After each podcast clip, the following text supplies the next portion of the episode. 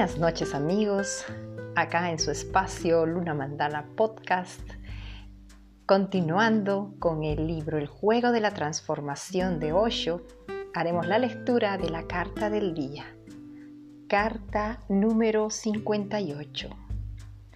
Hacer. Ocurre cada día. Podrías haber hecho algo, pero no lo hiciste y usas la excusa de que si Dios quiere que se haga algo, lo hará de algún modo. O haces algo y después esperas el resultado. Esperas el resultado y nunca llega. Entonces te enfadas, como si te hubieran engañado, como si Dios te hubiera traicionado, como si Él estuviera contra ti y fuera parcial, injusto y lleno de prejuicios. Y en tu mente surge una gran queja entonces la confianza ha desaparecido. La persona religiosa es la que continúa haciendo todo lo humanamente posible, pero sin causar tensión por ello. Como somos átomos muy, muy pequeños en este universo, las cosas son muy complicadas. Nada depende únicamente de mi acción. Hay miles de energías que se cruzan. El total de las energías decidirá el resultado. ¿Cómo voy a poder definirlo yo? Pero si no hago nada, puede que las cosas no vuelvan a ser las mismas. Tengo que hacer y al mismo tiempo tengo que aprender a no esperar nada. Entonces el hacer es como una oración, sin deseo de que se produzca un resultado. Entonces no hay frustración. La confianza te ayudará a no sentirte frustrado y atar al camello te mantendrá vivo, inmensamente vivo. Hacer la historia, el relato de confía en Alá, pero primero ata bien tu camello.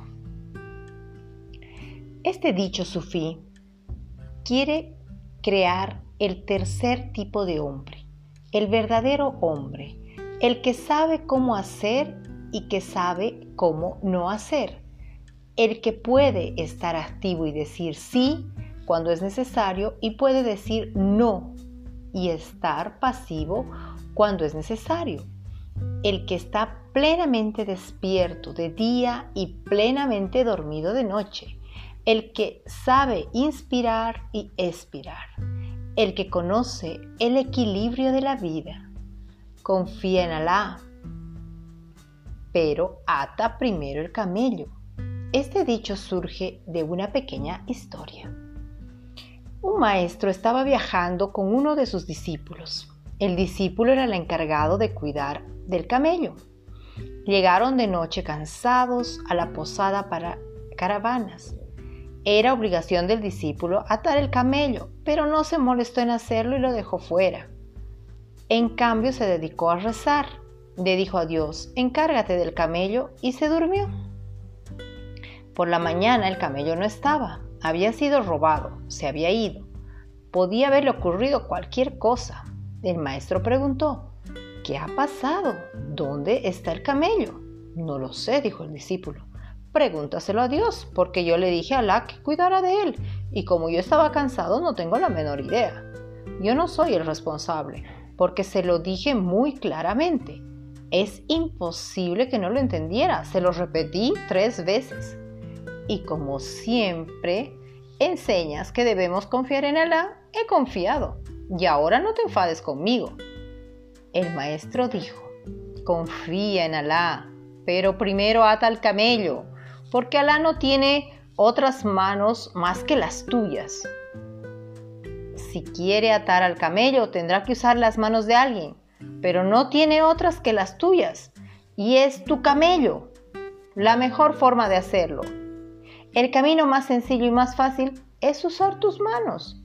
Confía en Alá. No confíes solo en tus manos, de otro modo estarás tenso. Ata al camello y después confía en Alá. Preguntarás, ¿para qué confiar en Alá si ya he atado al camello? Porque aunque esté atado, el camello puede ser robado. Haz todo lo que puedas, pero eso no garantiza el resultado, no hay garantía. Por tanto, haz todo lo que puedas. y después acepta lo que ocurra. Este es el significado de atar el camello. Haz todo lo que puedas hacer, no incumplas tu responsabilidad. Y después, si no pasa nada o si algo va mal, confía en Alá. Él sabe muy bien lo que hace. Quizá sea bueno para nosotros viajar sin camello. Es muy fácil confiar en Alá y ser vago. Es muy fácil no confiar en Alá y hacer las cosas. El tercer tipo de hombre es difícil de encontrar confías en Alá y sigues haciendo las cosas, pero ahora solo eres un instrumento. Dios es el verdadero actor. Tú solo eres un instrumento en sus manos. Amigos, tenemos una hermosa reflexión a través de este relato sufí que nos invita a hacernos responsables sernos responsables en este momento, en estos tiempos de, parada forzosa, digámoslo así, de hacernos responsables de qué nos toca hacer. Hacernos responsables de nuestra alimentación, de nuestro cuidado, hacernos responsables del cuidado también viendo hacia afuera a los otros, pero también ya han pasado días y hoy me daba cuenta que había algunas cosas que no había terminado de ordenar, que no había terminado de hacer y no podemos pretender dejar todo y que suceda como tenga que suceder. Son nuestras manos las que definen qué va a suceder en ese accionar consciente, responsable.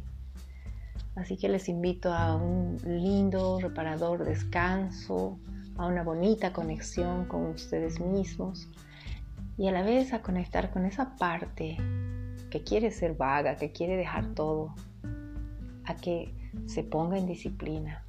La nueva humanidad, el nuevo tiempo, los cambios necesitan disciplina.